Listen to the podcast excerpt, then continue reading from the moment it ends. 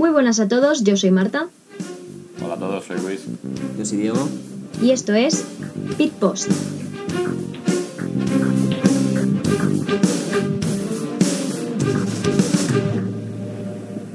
Pues se podría decir que lo más interesante de la carrera fue la salida y la última vuelta. Sainz salió muy bien, adelantó a Norris, pero en la primera curva, por desgracia, fue un poco frenado por Leclerc. Sí, una carrera sin, sin demasiada historia, eh, en la que solo la salida se salva de, de un ambiente muy soporífero, eh, que invitaba a la siesta, eh, y en la que vimos un gran Carlos, que en la primera vuelta, como bien dices, pasó a Verstappen realmente, y al encontrarse a Leclerc, pues no pudo completar ese adelantamiento de Red Bull. conclusión, quitando a Gasly, que efectivamente tiene, yo creo, las horas contadas en Red Bull, se nota que McLaren es de facto el cuarto equipo, clasificó muy bien y corrió muy bien el domingo, pero todavía está lejos de Red Bull. Sí, yo creo que fue una carrera muy aburrida, de las más aburridas del, del año, junto con Barcelona. Y no sé, estos circuitos, no sé qué tienen, que nos, que nos dan buenas carreras. Pero bueno, eh, creo que cabe destacar exactamente eh, la carrera de Hamilton para mí, el ritmo eh, increíble, esa velocidad constante, increíble simplemente, no tengo más palabras. También en la, en la salida hubo un incidente con Pérez que se solucionó con una sanción de 5 segundos. Yo no sé si esto lo veis justo o no. Yo personalmente creo que sigue su la trayectoria que está marcada cuando te sales de pista, pasa por detrás del volardo. Yo no, no sé si ganó tiempo ahí como para que sea una sanción. Sí que ganó tiempo, o sea, porque salió por delante, adelantó un coche. Y obviamente él hizo lo que mandaba la FIA, pero yo creo que el castigo es por eh, aprovecharse de ese agujero, o sea, de, ese, de, ese, de esa posibilidad de, de, dejar la, la, curva. Yo creo que si se ve claramente desde la, desde la imagen de, la, del coche de, Pérez, que se va a la escapatoria en un momento que, no sé, me parece un poco exagerado, se aprovecha de esa situación. No creo que... Sí, estoy de acuerdo con Diego. Que no, no, no tiene necesidad de, de, meterse por ahí y es lo que le penalizan los, los, los jueces. Pero... Sí, sí, yo creo que es lo que ven los comisarios, que al final la pista es la que es y Pérez, a pesar de tomar la escapatoria, digamos, de manera correcta, por detrás del volardo, eh, gana ventaja saliendo de la pista. Yo creo que la sanción sí que es justa. Sí, sobre todo que es ahí necesario. Tampoco estaba tan apretado, creo yo, para nada. Sí. o sea, sí. No sé. Bueno, pero esto es habitual en Paul Ricard, ¿eh? lo vimos mucho el año pasado y me parece bien que se tomen medidas porque al final la pista es la que es. Y, sí, sí. Yo creo que se debería poner hierba en, en las escapatorias, porque es que si no, en las salidas van a hacer lo que quieran y se ven tanto en Fórmula 1 como en el resto de categorías. Sí, sí, sí. Pero bueno, yo creo que también es la, la gracia del circuito, es un poco que, que, sea así tan amplio para, sobre todo para hacer eh, pruebas de coches, es muy, se utiliza, o sea, el resto del año se utiliza mucho para hacer pruebas porque no hay, o sea, no hay, posi no hay posibilidad de irte contra el muro casi, entonces por eso está, esa es la gracia del circuito básicamente, pero sí, los comisarios tienen que ser muy estrictos entonces. Pasamos ahora a hablar un poco de la, de la estrategia que hubo en carrera. A Ricciardo le pararon muy pronto en la vuelta 17, cosa que a mí me sorprendió. Pero luego en, en Red pues yo creo que no sé si tomaron la decisión más correcta, pero siguieron la estrategia de Ricciardo y pararon a Gasly en la vuelta siguiente. Evitaron efectivamente el undercut de Ricciardo, pero Ricciardo le acabó pasando en pista a Gasly, lo cual es sorprendente que un Renault pase en pista un Red. Sí, pero no es, está conducido por Gasly, que este año no tiene, no tiene mucho no tiene mucha suerte, la verdad. Hombre, no sé si es suerte, ¿eh? No sé si es suerte, sí, exactamente. Bueno, a ver, ya, ya sabremos, lo, sabremos en un futuro lo que le pasa, pero eh, no sé. Eh, sí, a ver, yo creo que eh, mucho aguantó Gasly con el neumático blando ya para en, en pista y sí, sorprende la, la rápida salida de, de Ricciardo buscando a lo mejor un, no sé, a lo mejor con, no sé, no sé. O sea, yo creo que, el, el, como dices tú, es un fallo de Renault, haberle metido tan pronto, pero bueno, no creo que le penalizara nada, porque al final estaba bastante, los puestos bastante establecidos en, en la carrera. Cabe destacar que pararon a Norris antes que a Sainz, lo cual a mí me sorprende mucho porque Sainz iba por delante. Sí, a mí me parece inexplicable. Me parece inexplicable. Eh, no sé si era un intento de undercut para Norris. Decía Diego el otro día que a lo mejor era para protegerse de Ricciardo. Yo ahora mismo no lo tengo en la cabeza, pero creo que el gap era bastante extenso con Ricciardo. Y sabemos que normalmente en los equipos suele decidir el que va adelante. No lo entiendo, pero bueno, luego la parada de Sainz fue mejor que la de Norris y Sainz consiguió salir por delante. Y bueno, luego hablaremos quizás un poco más en detalle de la carrera de Carlos, pero siempre dio muestras de tenerlo todo bajo control a pesar de, de esa circunstancia. Sí, no sé, vosotros habéis estado, os habéis quejado mucho de ese, de ese incidente o esa estrategia de McLaren y a mí tampoco me llama tanto la atención. O sea, obviamente normalmente siempre para el primero, pero igual tendría algún problema Norris que desconocemos o más degradación o así. Porque cuando paró eh, Sainz? Sí, la, la vuelta siguiente. A la vuelta siguiente. Es decir, si la parada no llega a ser tan buena como fue, habría salido Norris delante. Estuvo cerca al undercut, estuvo muy cerca al undercut. Ah, no, tampoco, o sea, pero tuvo tráfico Norris, o sea que tampoco fue, o sea, no fue sí, buena bueno, efectivamente. No, pero, pero, bueno. Bueno, a mí me parece cuanto menos sospechoso, pero mmm, da la, la, casualidad de que Mercedes hizo, hizo lo mismo, porque paró a Bottas antes que Hamilton, pero en este caso yo creo que eso demuestra lo sobrado que iba Hamilton, que se puede permitir Mercedes parar antes a Bottas incluso que a Hamilton sin ningún problema y seguir Hamilton primero. Totalmente de acuerdo. Totalmente de acuerdo. Está, está por encima de todos, muchos pasos por encima de todos.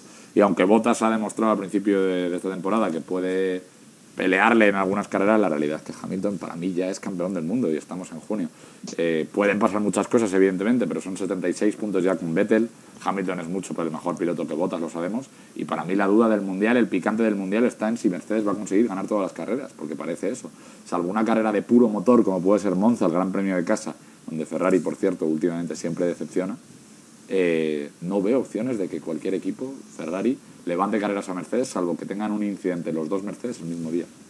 Sí, sí, o sea, como no se la peguen los dos, pero parece que Eso es. en ese sentido le falta un poco de garra a Botas como tenía Rosberg. Sí, pero sí, posible. No sé. Botas tiene que volver al estado que estaba en, a, en principio, al principio de la temporada, volver a ese estado eh, increíble que estaba y que desde entonces, ha o sea, desde la segunda carrera ha desaparecido, así que no sé. Espero que se pongan las pilas porque si no, menudo coñazo de temporada. Pues sí, la verdad. Y a medida que avanzaba la carrera, McLaren empezó a tener problemas, en, en concreto en el, en el, monoplaza de Norris. En la vuelta 40 le, di, le, piden que no utilice el DRS por problemas. Yo en ese momento entendí que no podía utilizarlo para adelantar a Sainz. Parecía eso, desde luego. Es la sensación que a mí me dio. Pero luego, sí que es cierto que unas vueltas después le dijeron que, que parecía que tenía un problema del sistema hidráulico. Entonces sí que es cierto que al final tenía problemas, pero a mí me dio toda la sensación de que eran órdenes de equipo. Ya, entonces tiene más razón la, mi sección hoy para explicaros qué es el sistema hidráulico de un coche, porque yo inmediatamente después de escuchar ese mensaje lo, lo vi muy claro, que tenía un problema y que un problema bastante grave, la verdad. En mi sección os cuento un poco más de qué es este sistema hidráulico famoso. Perfecto. Y hacia el final de la carrera, en, en, la vuelta 52, Vettel entra a boxes para conseguir la vuelta rápida. La acaba consiguiendo, pero por los pelos, a dos centésimas de la vuelta que había hecho Hamilton. Ojo, ¿eh? Última vuelta también de Hamilton, neumáticos súper usados, neumáticos duros. Qué loco. Es que eso denota una, una superioridad tremenda. Es, es, un dato matador. No sé cuántas, creo que eran 20 muchas vueltas, 28 vueltas, una cosa así de neumático. Eh, y eso estuvo a punto. O sea, fue una cosa increíble y, y demuestra cómo está el mundial. Eh, sentenciado para mí. Y Vettel hizo una carrera discretita barra mala. Sí, correcta. Yo creo lo, lo, mínimo. Eh, hizo lo, eso es, eso es, eso es. Y también en la última vuelta hubo el incidente entre cuatro coches por el séptimo puesto, entre Ricciardo, Kimi, Norris y Hulkenberg. Y bueno, no sé si pensáis que la sanción, la doble sanción que hubo a Ricciardo es justa o no. Desde mi punto de vista, yo creo que es bastante justa porque al menos la que el incidente que tiene con Kimi, desde luego que saca las cuatro ruedas fuera de, de la trazada. Para mí está claro. El caso de Norris a lo mejor no lo veo tan claro, incluso pilotos como Lewis Hamilton han defendido que, que en ese momento Ricciardo no puede ver a Norris, pero una de las sanciones mínimo para mí me parece muy correcta. Sí, yo estoy de acuerdo contigo también. A mí eh, la de Raikkonen es clara, la de Ricciardo, o sea, la, de Norris, eh, yo creo que, o sea, es que no sé muy bien qué porcentaje tiene culpa Norris, que tiene completamente de la dirección muy dura porque no tiene el, sistema hidráulico, o, o es eh, simplemente un fallo de, o sea, o, es el movimiento de Ricciardo. O sea, no sé, yo creo que no, una de las dos seguro que debería ser, pero luego ya más, o sea, yo creo que la doble sanción es, un poco exagerada, con una sería suficiente, creo yo. Que le hubiese delegado igualmente a la... Bueno, igual le hubiese acabado por delante de, de Gasly, pero yo creo que una, bien las dos, la, la doble sanción me parece un poco exagerada. Vamos a pasar ahora a nuestra primera sección del programa, los beneficiados y los damnificados.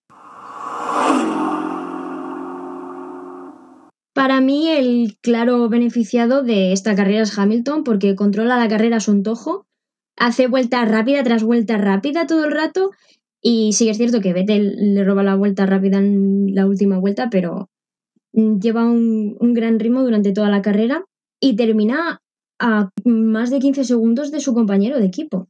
Hay una diferencia brutal entre ambos. Sí, yo además Hamilton, que siempre me hace mucha gracia, porque en todas las carreras siempre escuchamos por la mitad o al principio un audio de, que tiene algún problema. Esta vez era el, asiento que le molestaba o que estaba roto. Que estaba roto, que estaba roto. Si tú tienes un asiento roto, tú no puedes continuar. Yo creo que es un teatrillo que hace él, no sé por qué lo hará, pero me parece innecesario. Yo no diría que es un teatrillo, yo creo que Hamilton es un poco hipocondriaco y que a nada que ve que algo empieza a escuchar ruidos raros y tal, y, para mí, yo estoy con Marta, para mí eh, el listón estaba muy alto, pero yo creo que es el mejor fin de semana de la temporada de Hamilton. Y el listón estaba muy alto, pero es que ha comandado con una superioridad en carrera en clasificación increíble y no ha hecho el Gran Chelén por dos centésimas y con 28 nueve vueltas de neumáticos, si no me equivoco. Es, es terrible, superioridad absoluta. Otro, otro piloto que yo creo que sale bastante beneficiado de esta carrera es Leclerc. Hace una carrera muy consistente e incluso acabó en zona de DRS en la última vuelta con, con botas. Sí, eso llama mucha atención. No sé muy bien cómo, cómo llegó a ese punto. No sé si fue por Leclerc o por botas más, más bien, pero sí, o sea, Leclerc haciendo lo que tiene que hacer y con ese, o sea, ganando experiencia. Lo único que tiene que hacer es experiencia, experiencia, experiencia y, y en nada estará no el tercero, sino el primer puesto, eso lo aseguro. Y también pienso que otro de los beneficiados es Sainz, porque el piloto madrileño supo controlar la carrera muy bien e hizo buenas salidas y que es cierto que luego Leclerc le frena.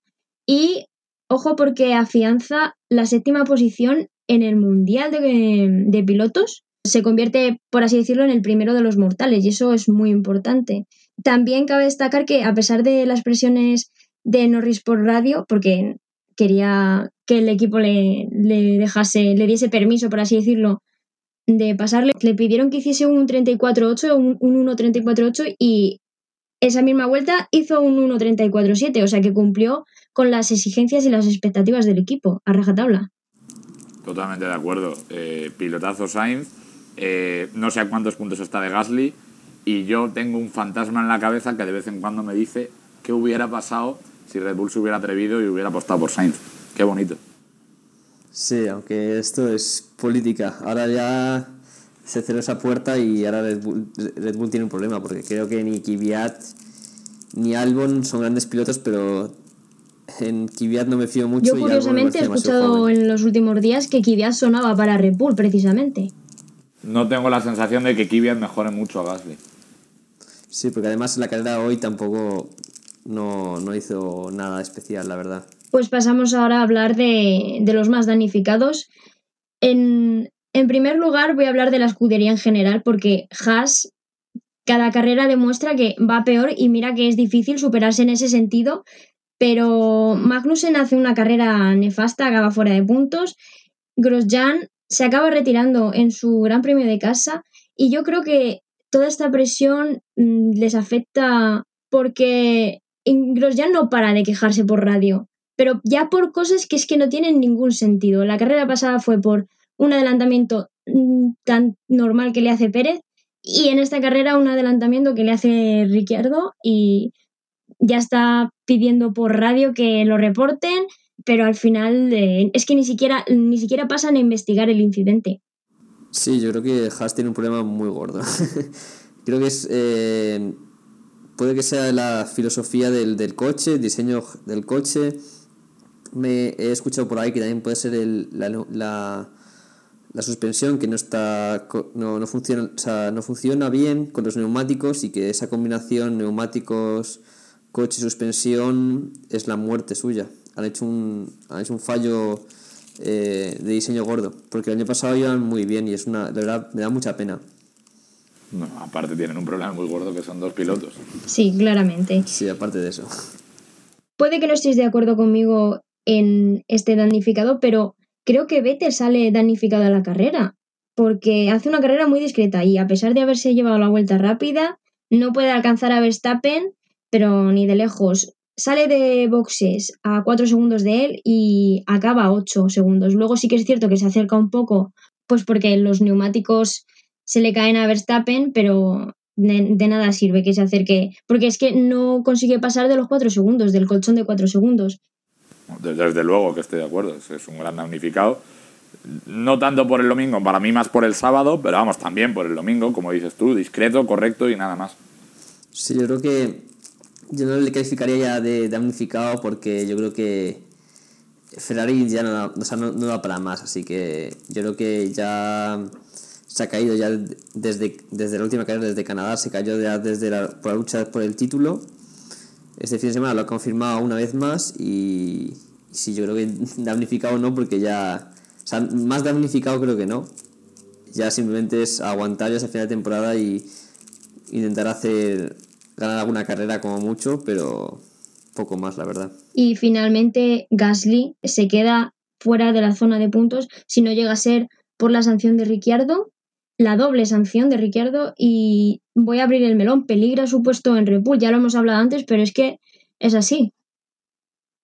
Sí, sí, sí, desde luego. Además conocemos que Helmut Marco tiene es de gatillo fácil y para mí lo que puede salvar a Gasly es lo que hemos comentado antes, que no hay sustitutos de una entidad fuerte, porque para mí Kvyat y Albon no mejoran claramente a Gasly y creo que eso es lo que le puede salvar. O yo creo que Albon puede ser un buen sustituto de, para Gasly, pero aún todavía no. O sea, todavía a largo necesita, plazo, necesita un año por lo menos.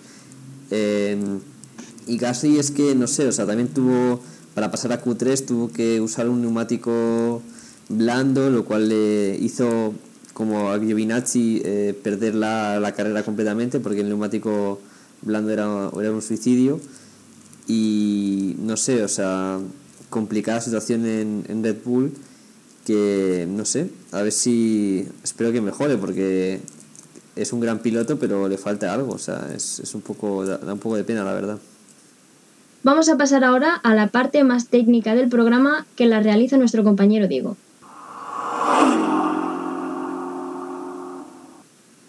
Pues sí, eh, vamos a hablar hoy de, del, del sistema hidráulico del, del, de un coche, de un Fórmula 1, para explicar un poco también el fallo de, de Norris durante la, la carrera. Y sí, lo primero quería preguntar a, a Marta y a Luis qué saben del sistema hidráulico de un coche o lo, que saben lo que es un sistema hidráulico o neumático. ¿Sabéis eso? Eh, muy poco. Yo sé que yo sé que no, puede haber un fugas mm, de líquidos si falla el sistema hidráulico, pero poco más. Pero, pero ¿cómo os lo imagináis que es? Mm, líquidos en el chasis no lo sé. Pero bueno. Yo no vengo preparado para esto. ¿eh? a ver, pues es muy fácil. O sea, simplemente es. Eh, son unos tubos que están alrededor del coche, eh, que están por todas partes, que básicamente, como con, por presión, consiguen eh, hacer funcionar todo tipo de sistemas. Eh, básicamente, con, con imaginamos un, un tubo de, de aire, pero sale lleno de, de, líquido, que está bajo una presión muy alta, que son hasta 280 bares, que eso es, una barbaridad. Normalmente la presión atmosférica normal y corriente es, es un bar, y estos son 280 bares, o sea, 280 veces más eh, presión. Y eso hace que mm, ese sistema de, de tubos eh, con, con, un líquido dentro eh, se dedica a, a controlar todo tipo de, de cuestiones mecánicas dentro de un coche. Desde el DRS, como le pasó a, a Norris al principio, a, que es una cosa un poco innecesaria para un coche, hasta cosas muy necesarias como puede ser eh, la dirección asistida, la caja de cambios, eh, el diferencial y, y, el acelerador, por ejemplo. Vamos, que el, el sistema hidráulico influye en, en, muchas partes del coche y en muchos mecanismos. Sí, básicamente, sí, básicamente tenemos que imaginarlo que todas las funciones que hace un piloto, para que se puedan ejecutar, tienen que pasar por el sistema hidráulico. El sistema hidráulico es como, en vez de tener una palanca que mueva el, la caja de cambios o que mueva el embrague, lo que sea, tienes ese líquido que por eh, presión hace que pasen, esas, pasen esto, estas cosas. O sea, por ejemplo, si quieres cambiar la marcha, en vez de como hacemos un coche de calle, movemos una palanca, eh, lo que hacemos es que empujamos un líquido que ejerce la misma. O sea, ejerce lo mismo. Lo que pasa es que al hacerlo con un líquido es mucho más controlado y mucho más eh, preciso. O sea que la conclusión es que bastante hizo Norris con llegar a meta. Sí, sí, la verdad es que sí, porque es un, es un problema que cuando sucede solamente va peor. Al principio era DRS y luego era dirección, luego eh, el, el, diferencial y eso provoca que, que sea inconducible el coche. Eh, es una, una, especie de fallo multiorgánico progresivo, ¿no? Sí, porque cuando solamente eso es, había sido una fuga y esa fuga, eh, al perder presión, pues pierde capacidades el coche, así dicho. Eh, y es un, es un fallo que, que, es muy, muy usual en la Fórmula 1. Hay que recordarse, el año pasado en, eh, tuvo Mercedes un problema hidráulico importante con Hamilton en botas en Austria y en Alemania. O sea, es un problema eh, muy común, la verdad, aunque también es verdad que hay que decir que es un problema que muchos equipos cuando tienen un problema más grave dicen, no, no, es un problema hidráulico. O sea, porque es una muy... O sea, es un... Se amparan en eso. Sí, justo. Porque es un sistema que es muy frágil, porque a la mínima que hay una fuga, eh, pierdes potencia, pierdes todo y, y sí. También destacar un par de cosas interesantes que, que he descubierto sobre el tema. Eh, que al parecer los coches de Fórmula 1 utilizan tecnología aeroespacial para, para mover todo este, este sistema que me llama bastante atención y que son eh, válvulas y, motores que no pesan nada, que es o sea, la válvula que puede controlar hasta 280 bares, que lo he dicho es una barbaridad, eh, solo pesan 92 gramos, que se parece una locura. Y, y sí, eh, la potencia de este, o sea, la potencia para, para manejar este sistema hidráulico se saca del motor. O sea, el motor tiene como un pequeño submotor que, que aprovecha esa potencia del motor para generar una, mover una pompa para que lo fu funcione todo. Y sí, lo he dicho, que es, es muy sensible y puede romperse, por ejemplo, por vibraciones.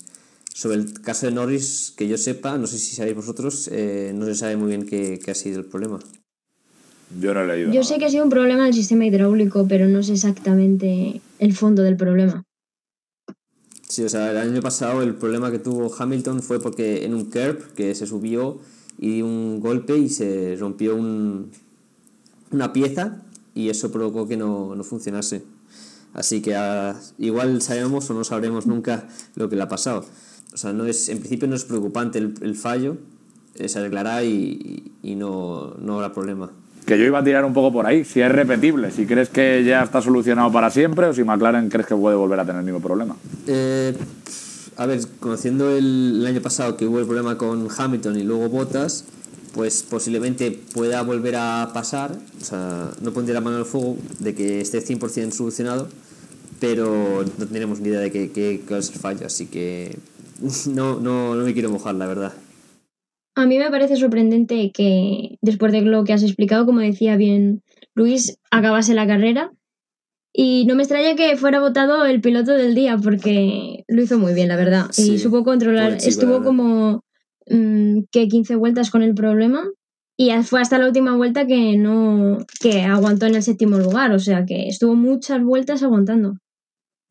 Sí, chapó por Norris y también salía esta semana, hilándolo un poco con esto, que McLaren cada vez está más desconectado de Alonso, que Alonso ya no va a correr este año con, con McLaren en ningún libre y tal, y yo creo que eso muestra, uno, que Fernando está viendo que lo mismo Vettel sale de Ferrari puede abrir la puerta a ir a la escudería roja, Y por otra parte, que McLaren está encantadísimo con sus pilotos, porque son dos pilotazos. Sí, lo dijo Zach Brown, que si vendría Alonso tendrían que hacer eh, un tercer coche, porque está súper contento con los, con los dos pilotos, que además parece ser se llevan bastante bien, por lo que, Sí. por lo que hemos visto. La verdad es que Sainz se lleva bastante bien con todos sus compañeros, eh, bueno, exceptuando tal vez Verstappen, pero con Hulkenberg también tuvo muy buena relación. Sí, es cierto. Pues muy interesante lo, que nos, lo que nos has contado, Diego. Vamos a pasar ahora a la última sección del programa, que es el highlight de la carrera.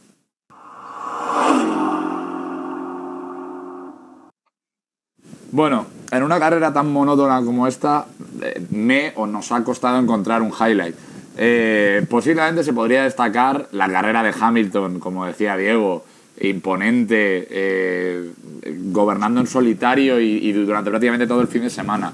Se podría destacar el incidente en la última vuelta, en el que eh, esa lucha 4 en el que acaba la sanción de Ricciardo. Pero yo personalmente me gustaría destacar la salida de Carlos. Pasa a Norris con claridad.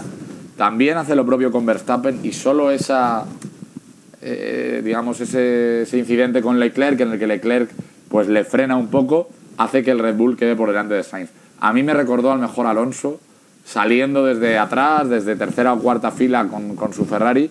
Y qué piloto es Carlos Sainz y qué pena que no pasara Verstappen, porque aunque luego Verstappen obviamente terminó muy por delante de Carlos, creo que le habría costado a Verstappen pasar a Desde luego, yo estoy muy de acuerdo, y no solo en que hizo una salida muy buena, que es cierto, sino que hizo una carrera mm, espléndida, e incluso cuando McLaren, no sé si a propósito, pero mm, paran antes a Norris, mm, Sainz eh, salió ileso de, esa actuación y aguantó por delante de Norris durante toda la carrera a pesar de todas las presiones. Sí, Sí, y eso para mí demuestra muchísima madurez, sobre todo, porque le pedían tiempos y, como dices tú, los bajaba una décima.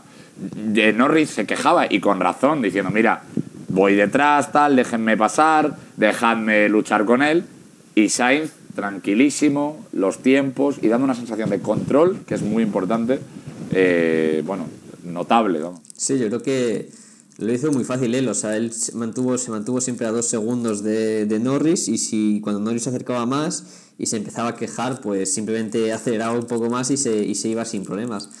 Eh, yo creo que una carrera muy, muy controlada por su parte, pero no sé, tengo la sensación de que tenía mucho, podía haber dado mucho más y podía haberse acercado más a, a la, cabeza de arriba, o sea, intentar mantener más el ritmo, lo cual, por soñar un poco, estaría bien pensar en algún momento por una, no solamente un, un sexto puesto o un séptimo puesto, sino un poco más arriba, a ver si consigue mantener el ritmo con, por lo menos con el Red Bull.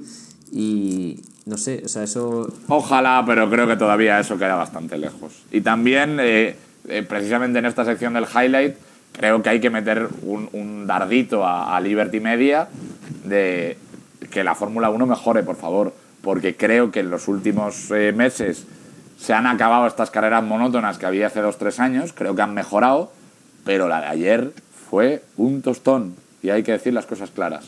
Que llegue 2021 con su cambio de reglamento y que volvamos a vivir carreras bonitas, porque la de ayer no fue una carrera, fue un trenecito de Sí, coches. para mí yo creo que ha sido la tónica de la temporada, básicamente. Eh, no solo esta carrera, Bueno, yo creo que ha habido alguna carrera más bonita, con, con cosas. Por ejemplo, en Canadá, pues por lo menos tuvimos algo de emoción entre Hamilton y Vettel, etcétera, etcétera. No, eh, no sé. Yo- la de ayer es que a mí me pareció pareció en. Canadá más emocionante el post-carrera que la carrera en sí. Y luego Bahrein sí que es cierto que a mí Ba- Bahrein me gustó y Mónaco un poco también. Pero mm, la temporada en general, como es tan, tan monótona y tan dominante por parte de Mercedes, es que no hay, no, no, no hay ilusión, no, no piensas, ah, pues a lo mejor puede pasar esto, puede pasar fiabilidad del Mercedes, o es que no, ni se me pasa por la cabeza. Es muy previsible, sí. Sí, aunque parece ser que para Mercedes tampoco han estado, bueno, han estado comentando Toto Wolf que tuvieron unos problemas eh, tanto en sensores como en, otros, en otras partes del coche y que no fue una- una- un fin de semana tan plácido como se, se podría haber visto, pero Pues peor me lo pones, porque incluso con ese tipo de problemas dominan a sus anchas. sí, sí, sí, sí. habrá que, habrá que ver, o sea, yo creo que no es tanto, o sea, yo creo que es el circuito lo que, lo que falla, o sea, el circuito no es, es, es así, es, es, o sea, el año pasado fue igual, o sea, bueno, tenemos la suerte que la semana que viene, o sea, bueno, este fin de semana ya, hay eh, una carrera en un circuito que es todo lo contrario, así que veremos a ver cómo, yo, o sea, yo creo que el siguiente fin de semana será una buena carrera y que no solamente es Liberty Media, sino que es en plan también eh, los circuitos mismos, ¿sabes? O sea, creo yo más bien. Puede ser, sí. Sí.